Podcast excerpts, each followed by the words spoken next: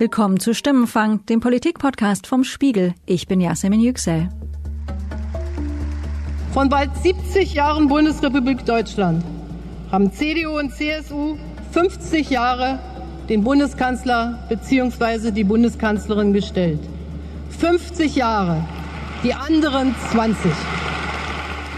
50 Jahre CDU-Kanzlerschaft in Deutschland. Mit dieser Erfolgsbilanz hat sich Angela Merkel vor einem Jahr auf dem Parteitag der CDU in Hamburg in ihrer letzten Rede als CDU-Chefin nach 18 Jahren aus dem Amt verabschiedet. Aber heute wirkt dieser konstante Führungsanspruch der CDU nicht mehr ganz so selbstverständlich. Und darum stellen wir bei Stimmenfang diese Woche die Frage, was ist aus der CDU geworden? Und ich freue mich sehr, dass ich dieses Thema besprechen darf mit meinem Kollegen Dirk Kopioweit.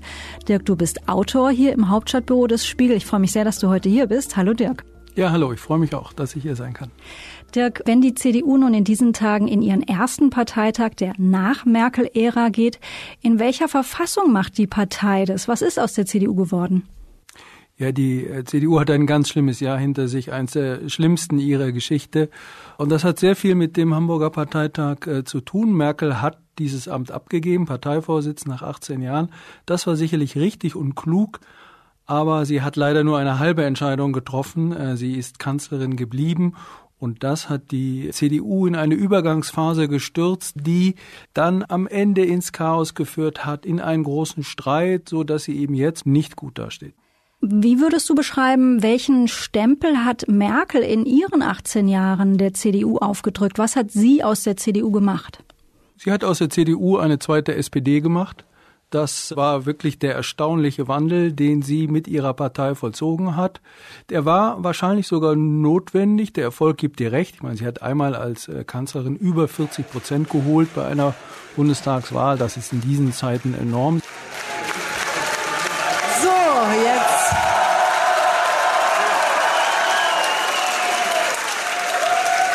Ja, liebe Freunde der Jubel zeigt, wir können uns heute alle freuen. Das ist ein super Ergebnis. Ich möchte als erstes den Wählerinnen und Wählern danken, die der Union ein so überragendes Vertrauen gegeben haben.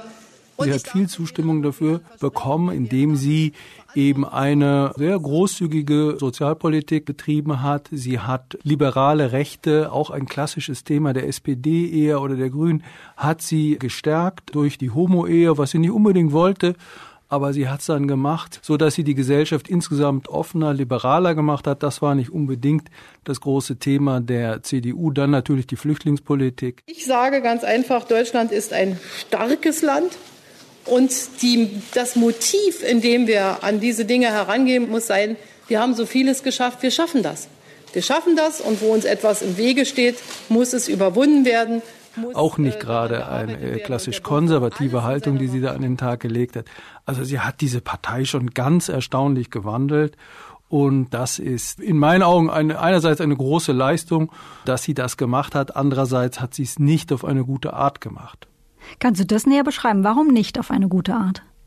Angela Merkel hat ja einen sehr seltsamen Führungsstil. Sie wartet ja lange ab, sie diskutiert nicht viel, sie beobachtet, sie guckt zu und dann guckt sie, was kann ich machen, was ist vielleicht gefährlich, was lasse ich lieber bleiben.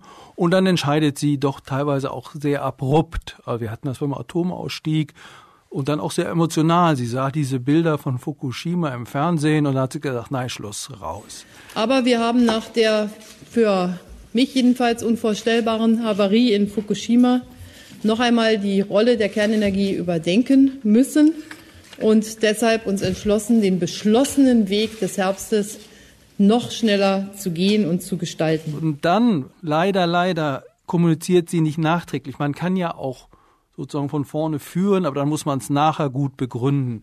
Und das ist einfach ihre große Schwäche. Sie gibt ihrer Politik keine gute Begründung. Und dann leidet natürlich eine solche Partei. Die möchte dann auch diskutieren, die möchte mitgenommen werden, die möchte überzeugt werden. Und das ist, was ich meine mit dieser Kritik. Die hat keine gute Art, das umzusetzen und die Leute mitzunehmen. Jetzt hast du gesagt, sie hat die CDU zu einer zweiten SPD gemacht. Würdest du denn dann so weit gehen, dass die CDU gerade das gleiche Schicksal ereilt wie die SPD, die sich ja mehr oder weniger aus diesem Status der Volkspartei sich nach und nach verabschiedet? Ist das ein Schicksal, das die CDU jetzt auch ereilen wird? Das kann man noch nicht sagen. Es gibt diese Gefahr. Es spricht aber auch manches dagegen. Die CDU ist am Ende dann doch eine disziplinierte Partei. Und sie hat sich jetzt vor dem Parteitag einige Kämpfe geliefert, auch sehr ruppig ungewöhnlich für die CDU. Ich glaube aber, dass sie sich beruhigen wird, dass sie sich relativ schnell wieder beruhigen wird und das ist der Unterschied zur SPD. Die SPD beruhigt sich nie. Die SPD will immer streiten, immer diskutieren, immer kämpfen. Und das macht das für das Führungspersonal äh, der äh, SPD so zermürbend. Einerseits ist es eine sehr lebendige Partei, das ist schön. Andererseits machen sie ihre Vorsitzenden einfach alle fertig. Und deshalb gab es in den letzten Jahren so viele, die irgendwann einfach gegangen sind oder vertrieben wurden. Und da ist die CDU am Ende vernünftiger. Die sagen sich, nein, wir sind bürgerlich, sozusagen, wir wollen auch wohl erzogen sein, ja, das vergisst man manchmal, aber meistens sind sie es dann doch. Wir akzeptieren unser Führungspersonal und deshalb, glaube ich, hat die CDU eine ganz, ganz gute Chance, in diesem Bereich nicht die zweite SPD zu werden. Nun haben wir gerade diesen O-Ton gehört. Merkel stellte noch einmal heraus, in 50 von 70 Jahren Bundesrepublik hat die CDU den Kanzler bzw. die Kanzlerin gestellt. Hat diese Aussage aber Gültigkeit auch noch für die Zukunft? Wird das auch die nächsten na, 50 Jahre will ich gar nicht sagen, aber wird das die nächsten 25, die nächsten 10 Jahre weiter so gehen? Das glaube ich nicht. Und zum Glück nicht, muss man sagen, weil die äh, CDU ist die Staatspartei der Gründungsphase der Bundesrepublik. Etliche Gründungsmitglieder der CDU waren bereits im Widerstand gegen den Nationalsozialismus aktiv, wurden verfolgt und inhaftiert.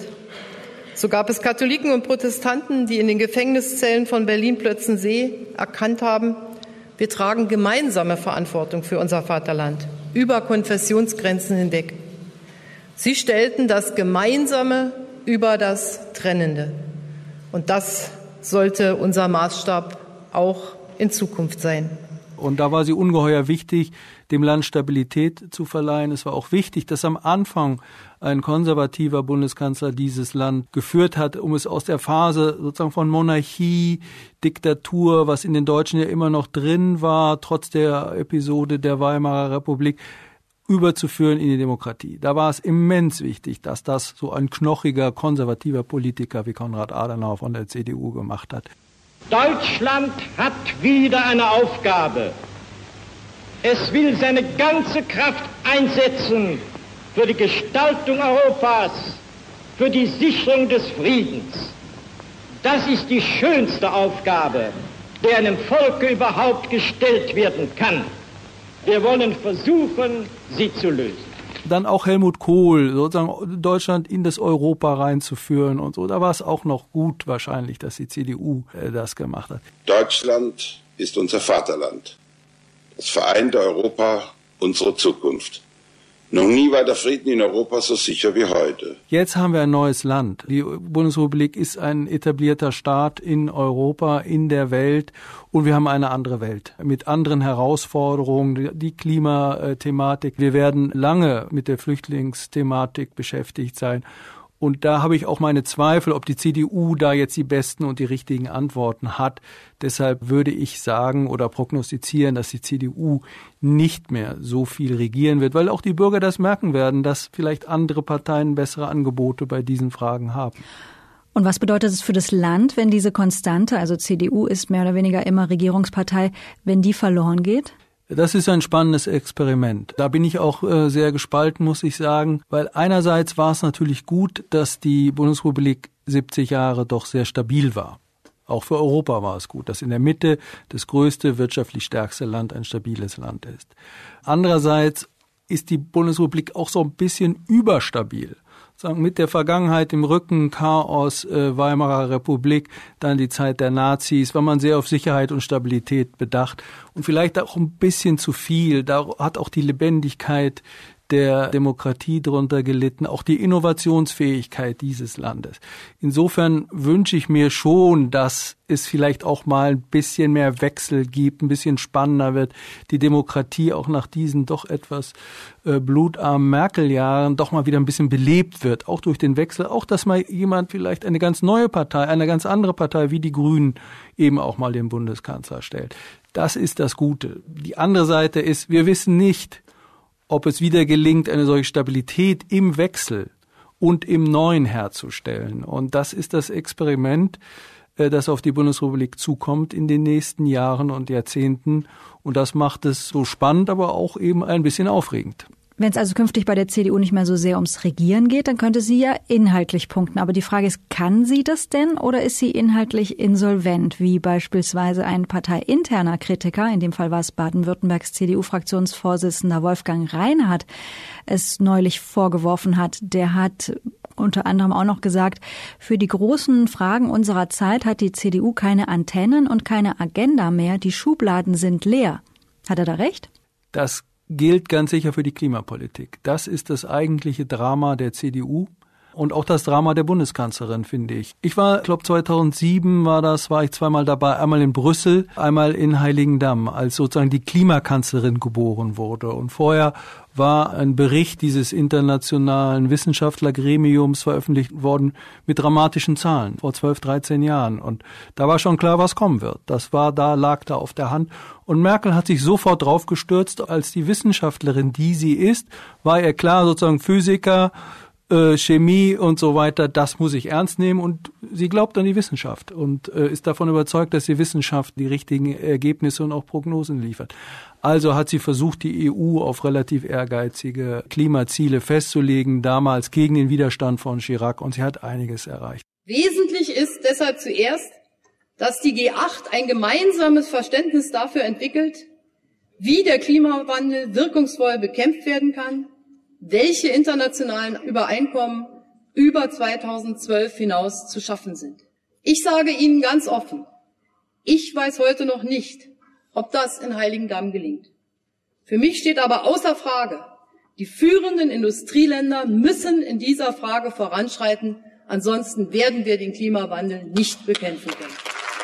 Dann kam Heiligendamm, da war Bush sehr zäh, also der jüngere Bush sehr zäh und hat ihr da lange widerstanden, aber irgendwie hat sie den auch charmiert und dann kam er ihr so ein bisschen entgegen und damals gab es in der Bildzeitung ja die große Schlagzeile der Klimakanzlerin und alle Herzen flogen ihr zu und Deutschland war stolz auf diese Kanzlerin, dass sie in diesem Bereich doch einiges erreicht hatte.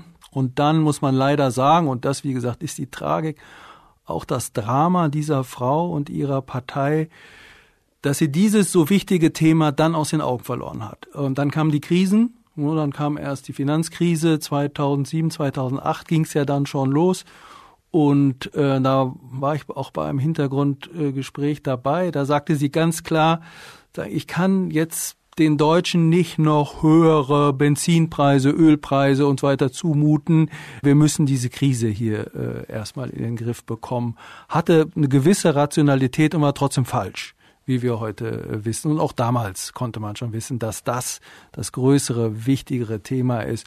Und leider hat sie es aus den Augen verloren und dann erst jetzt äh, dann zwölf Jahre später dann unter dem Druck der Straße letzten Endes wieder entdeckt und wir haben so viel Zeit verloren. Und obwohl diese Kanzlerin wirklich gewusst hat, was los ist. Würdest du letztlich sagen, unter Merkel war die CDU zu pragmatisch, zu wenig programmatisch?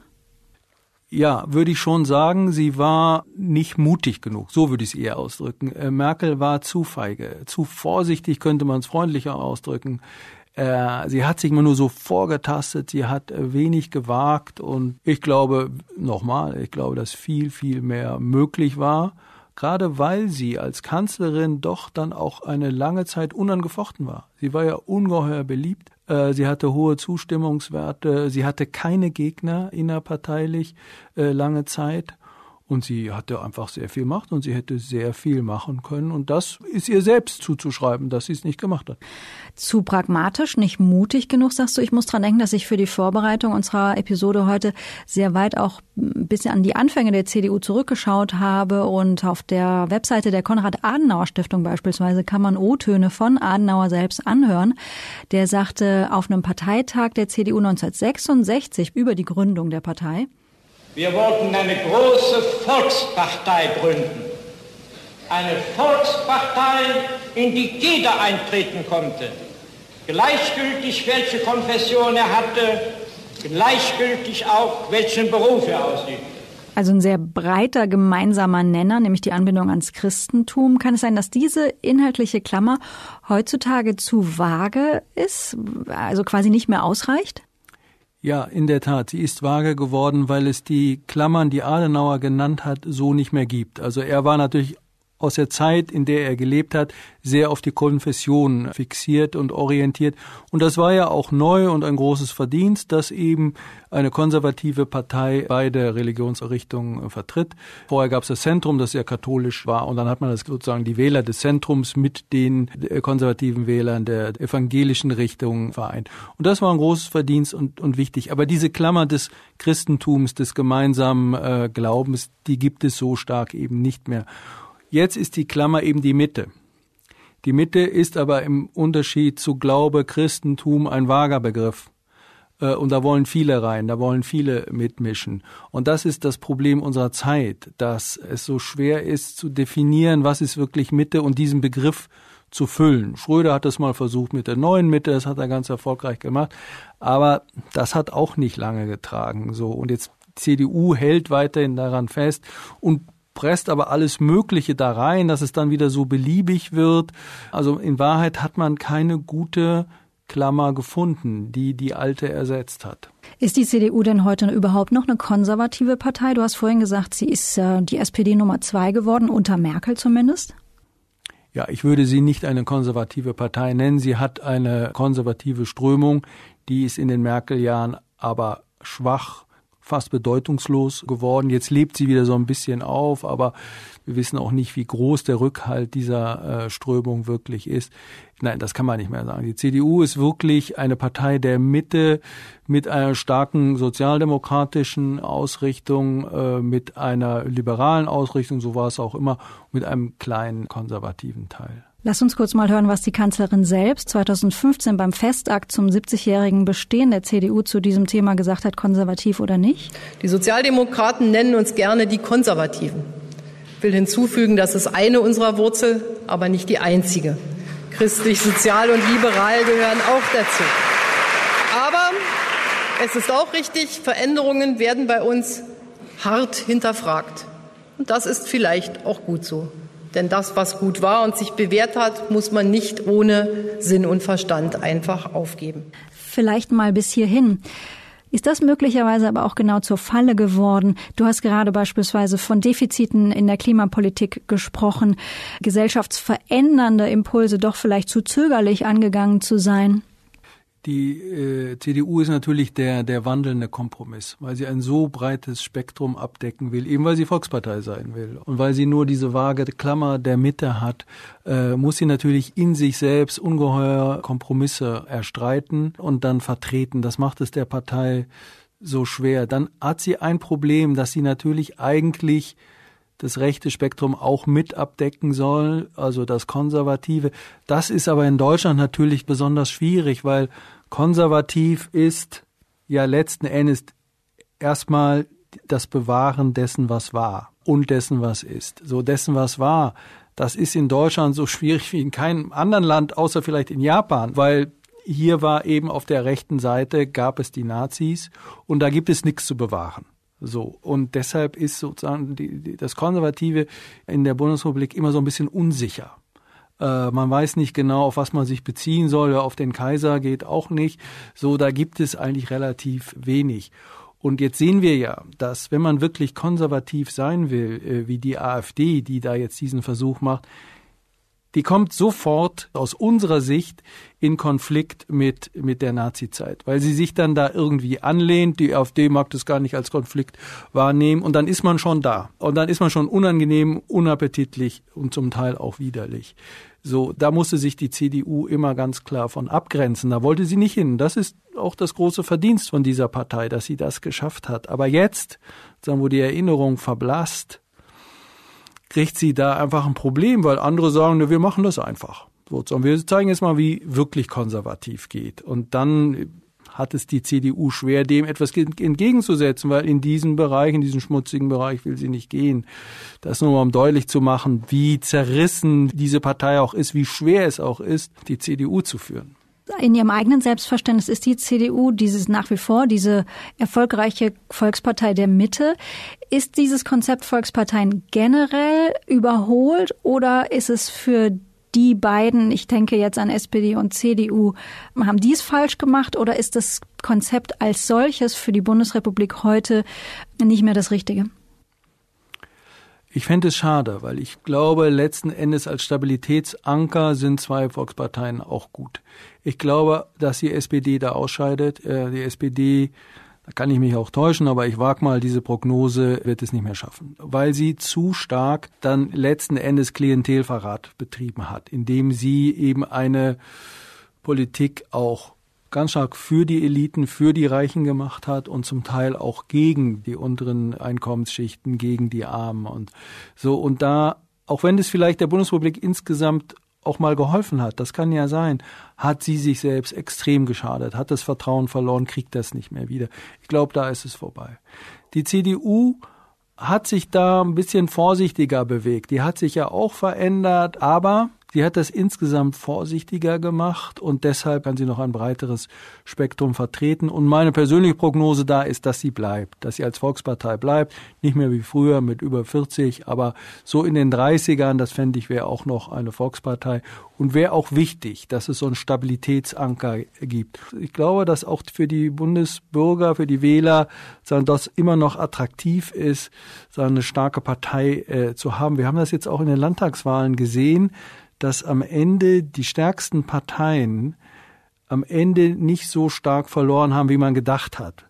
So, also die CDU in Sachsen, äh, die SPD in Brandenburg, die äh, Linke in Thüringen hat sogar dazu gewonnen, weil doch viele Bürger dachten, na, wir wollen so einen zentralen Anker schon haben. Also das kann allen, die da Ambitionen haben, Volkspartei zu sein, durchaus Hoffnung machen, dass dieses Konzept bleibt. Dirk, du hast in vielen Texten, Leitartikeln, Essays über Merkel geschrieben, über die Merkel-Zeit. Du hast häufig auch beschrieben, dass diese Kanzlerin auch uns, Bundesbürgerinnen und Bürger, prägt. Ich, ähm, einen Satz erinnere ich, wir sind jetzt Geschöpfe der Merkel-Zeit, hast du mal geschrieben. Wie hat sie uns verändert? Sie hat uns einerseits zum Negativen verändern, würde ich sagen, weil für mich das Prägende der Merkel-Zeit ist schon die Erschlaffung der Debatte, des Dialogs sozusagen. Ich habe das mal das neue Biedermeier genannt, dass sie einfach versucht hat, Konflikte ganz klein zu halten, zu überspielen, Probleme nicht äh, anzusprechen. Und das hat die Debatte dieses Landes eben einfach so entsaftet. Und mein Eindruck war, dass auch die Bundesbürger da so ein bisschen mitgegangen sind, in diese zweite neue Biedermeier reingerutscht sind, dann verliert man aber irgendwann auch die Gewöhnung an das Debattieren. Und wenn es dann wiederkommt, der Streit, dann ist er sofort so unangenehm und dann äh, sozusagen explodiert es gleich so. Und ich finde, dass wir das eigentlich genau erlebt haben. Nach 2015, als dann auf einmal ein Thema da war, das plötzlich sehr umstritten war, der Zuzug äh, vieler Flüchtlinge. Und dann wurde die Diskussion gleich so unangenehm und ich hatte so ein bisschen das Eindruck, dass es auch hier redet jetzt ein Volk, das nicht mehr gewöhnt ist zu debattieren. Also ich, ich glaube gerade ist es fast wie ein natürlicher äh, Zyklus, den wir gerade oder Reihenfolge, die wir gerade erleben, aus einer langen Phase der Überharmonisierung folgt jetzt die extreme Polarisierung. Und äh, das hat meines Erachtens in einem tieferen Sinne ganz viel mit Merkel zu tun. Mhm. Also haben wir die Merkel-Geschöpfe, um in deinem Bild zu bleiben, fatalerweise das Streiten verlernt. Nehmen wir auch was Positives aus der Merkel-Ära mit? Was ich an der Zeit gut finde, was sie sozusagen uns als Gutes hinterlässt, ist dann doch eben ein pragmatischer, im Sinne von unideologischer Blick auf die Dinge, unvoreingenommener. Also wenn man das, wenn man bereit ist, das anzunehmen, kann man auch von der Merkel-Zeit viel mitnehmen. Ich weiß auch noch, dass so in den 90er Jahren waren doch viele Debatten auch sehr unangenehm, so weil sie so ideologisch waren. Also war immer klar, was die CDU meint und es war immer klar, was die SPD dagegen sagt, so einfach, weil sie es immer so gemacht haben. Und damit hat Merkel eigentlich aufgeräumt. Ich finde, das Land, das merkt man auch bei, bei jüngeren Menschen, die da jetzt nachkommen, die sind offener. So, die sind äh, nicht so ideologisch, die sind äh, nicht so so festgelegt und vor allem nicht nach links und rechts. Und das empfinde ich als angenehm. Auch das hat nicht nur mit Merkel zu tun. Aber Merkel ist natürlich Ausdruck ihrer Zeit und prägend für ihre Zeit. Und beides, finde ich, kann man sehr schön jetzt auch erkennen daran, wie unsere Zeit eben gerade ist. Mich interessiert ja auch deine Perspektive als Merkel-Beobachter. Du bist einer der Journalisten, der sie auf vielen Terminen auch hinter den Kulissen gesehen hat.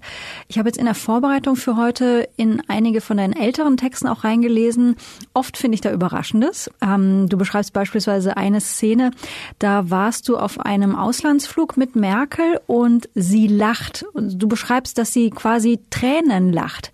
Ich persönlich kann mir das kaum vorstellen, aber du scheinst sie auch von anderen Seiten erlebt zu haben. Ja, das stimmt. Ich hatte immer das Gefühl, ich kenne Merkel eigentlich zweimal. Ich habe ja auch viel die öffentliche Merkel äh, gesehen, unzählige Reden von ihr verfolgt, gehört, saß im Publikum mich manchmal extrem gelangweilt, weil diese Reden so spröde sind und so ohne Risiko und so überaus pragmatisch. Und dann konnte man sich aber schon freuen auf, auf den Rückflug, zum Beispiel bei Auslandsreisen, da ist es, gibt es ein Hintergrundgespräch also Hinflug ist immer, man redet über das Land, in das man fliegt. Also wir waren jetzt in Indien, dann haben wir anderthalb Stunden oder eine Stunde über, über Indien gesprochen. Auf dem Rückflug hat man Indien schon dann zurückgelassen und dann redet man über Deutschland, wo man jetzt dann eben hinfliegt und redet über Innenpolitik.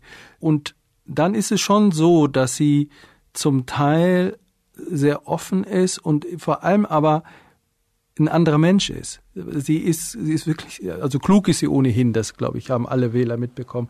Aber sie ist einfach wirklich sehr lustig. Aber ihr Humor ist eben auch so stark geprägt von Schadenfreude. Sie freut sich auch darüber, wenn was misslingt, muss man sagen. Also anderen etwas misslingt, da kann sie äh, sehr schöne Witze drüber machen. Sie ist sehr gut darin, andere zu imitieren. So den, den Papst Benedikt, das war schon also wirklich große Stunden der, der Komödie, die man da erleben konnte mit ihr und gleichwohl ist sie, sagen, kommt man nicht, hat man nicht das Gefühl, wirklich in die Tiefen ihrer Seele reinzuschauen. Das lässt sie so nicht raus. Dirk, wir haben eingangs die Frage gestellt, was ist aus der CDU geworden? Lass mich zum Abschluss nochmal fragen, was kann aus der CDU in den nächsten 10, 15, 20 Jahren noch werden? Ja, ich glaube, dass die kürzere Perspektive eher eine dunkle ist. Äh, es ist oft so, dass nach den, nach starken Kanzler- und langen Kanzlerjahren dann doch erstmal eine Zeit der Neuorientierung kommt. Das war äh, nach Adenauer so, das gab es dann eine Übergangsphase mit einer großen Koalition, aber dann war erstmal die SPD an der Reihe und es war nach Kohl ganz genauso, dass erstmal sieben Jahre die die SPD regiert hat und ähm, die äh, CDU in die Opposition verbannt war. Da ist kein starkes Nachfolgeangebot gibt, würde ich sagen, dass jetzt eine sehr unruhige Zeit für die CDU auch kommt. Das wird nicht so hässlich wie bei der SPD, glaube ich, aber es wird unruhig werden und es ist noch nicht klar, wer Kanzlerkandidat wird und damit auch der Parteivorsitzende, weil ich glaube, sollte Merz es gelingen, Kanzlerkandidat zu werden, wird er auch Parteivorsitzender. Also AKK, Annegret Kamp-Karrenbauer, ist noch nicht die Nachfolgerin von Merkel im ganzen Sinne. So, das wird unruhig und ich glaube, dass es für die anderen die große Chance ist, für die anderen Parteien jetzt die große Chance ist, dann dieses Machtvakuum der CDU zu nutzen, sich zu profilieren. Ich glaube aber traditionell hat die CDU auch eine große Erneuerungskraft und äh, würde deshalb sagen, dass sie sich in der Opposition, wenn sie da reinrutscht, dann auch wirklich erneuern kann. Und ich glaube, dass es aber nicht zurückgeht, dass sie konservativer wird, sondern die CDU bleibt modern, auch weil sie da viele äh, Frauen zum Beispiel hat, äh, jüngere Frauen, die von Merkel da auch in Machtpositionen gebracht worden, Julia Klöckner, Annegret Kramp-Karrenbauer sowieso, dass diese Frauen doch darauf achten werden, dass das eine moderne, fortschrittliche, mal, in Maßen fortschrittliche Partei bleibt. Und insofern würde, wäre meine Prognose langfristig, kehrt die CDU an die Macht zurück und wird dann grüner sein, als sie es bislang ist. Ähm, vielleicht in der Sozialpolitik nicht mehr ganz so SPD-haft. So, das wäre meine Prognose. Aber ehrlich gesagt, mit Prognosen in der Politik habe ich da auch schon ganz äh, bittere, dunkle Erfahrungen machen müssen. Da spielen ja so viele Faktoren eine Rolle, dass äh, ich bitten würde, das nicht allzu ernst zu nehmen. Das Gute ist, Dirk, der Stimmenfang-Podcast erscheint jede Woche. Das heißt, du kannst auch noch ganz oft wiederkommen und wir können auch gemeinsam neue Prognosen entwickeln, auch ja. über die Zukunftsaussichten der CDU. Für heute vielen Dank. Ich finde es schön, dass du da warst. Danke für deine Einblicke. Ja, danke, sehr gerne.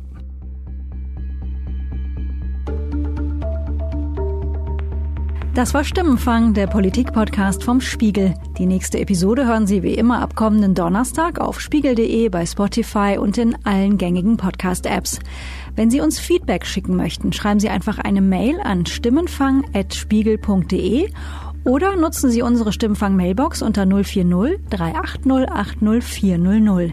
An die gleiche Nummer, also die 040 380 80400, können Sie uns auch gerne eine WhatsApp-Nachricht schicken.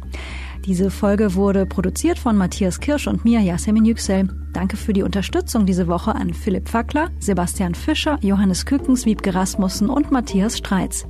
Die Stimmenfangmusik kommt wie immer von Davide Russo.